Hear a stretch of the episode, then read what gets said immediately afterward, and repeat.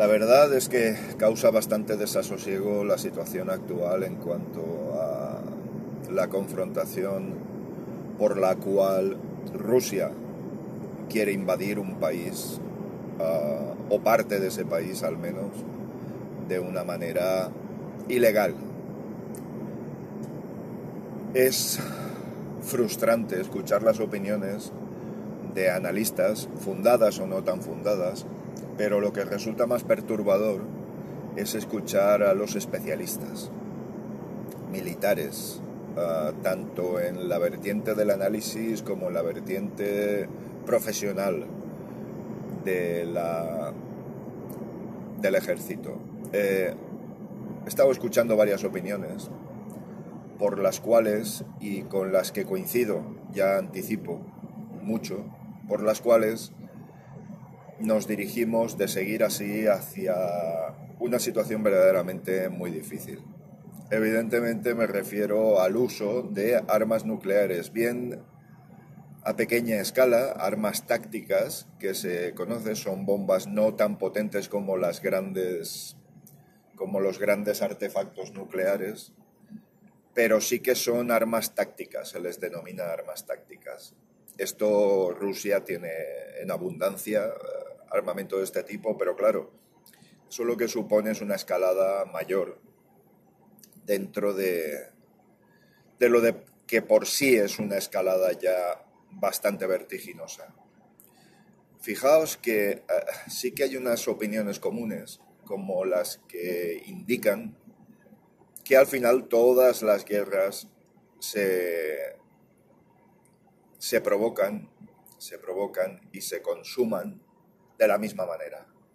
Es decir, hay escaramuzas, intervenciones dialécticas, crece la tensión, crece la tensión en el terreno, lo que era una confrontación de cuidado de fronteras al final acaba siendo una confrontación directa, nadie quiere dar su brazo a torcer, nadie quiere darse por vencido, nadie quiere verse vencido ante su opinión pública y ante su propio ejército y al final dos, tres, cinco deciden sobre cientos de miles.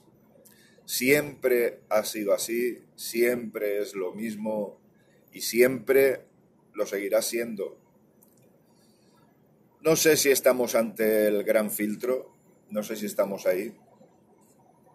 Eh, no lo sé, no lo sé. Lo que sí que es cierto es que la situación se va a complicar muchísimo. Eh, el tema energético parece que ha pasado, en cuanto hemos oído la palabra nuclear, parece que el tema energético se nos ha pasado por alto, pero mucho cuidado con esto, porque va a provocar revuelos sociales muy importantes. Eh, en España no es tan así.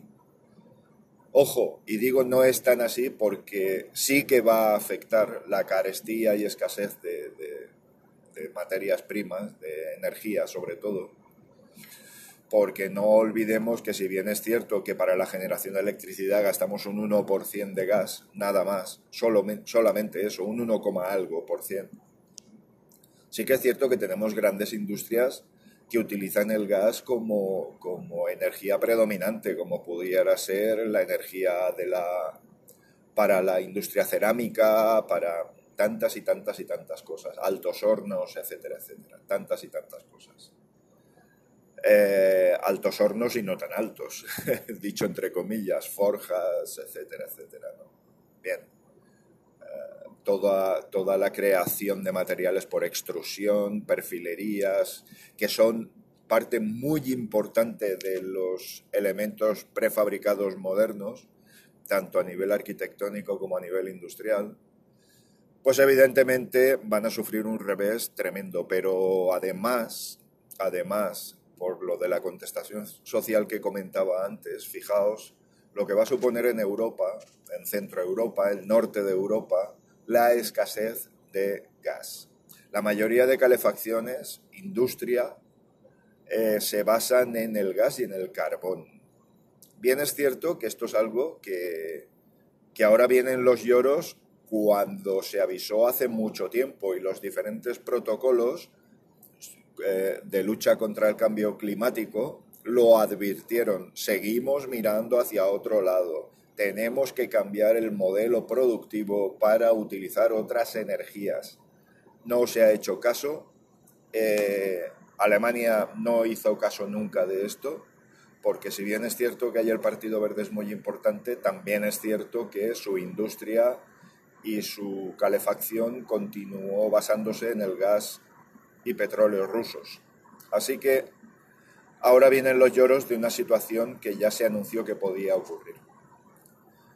Bien, dicho esto, no sé cómo va a acabar esto, no tengo muy buen pálpito que digamos, no tengo muy buenas vibraciones al respecto. Creo que vamos a asistir a una escalada como siempre ha ocurrido, una escalada dialéctica, una escalada militar.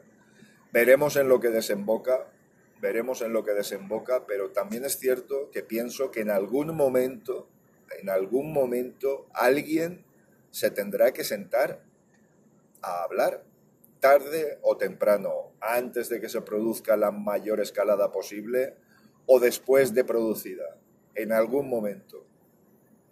No sé yo si deberíamos, si deberíamos utilizar formas más pragmáticas de comportamiento a nivel internacional para intentar que esta escalada no se produzca.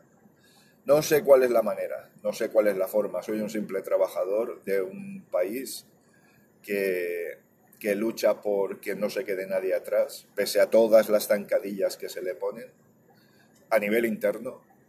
Así que quizá mi opinión sea muy poquito relevante, pero sí que es cierto que, que da toda la sensación de que esto no va bien y que esto poco a poco nos va a precipitar en el abismo.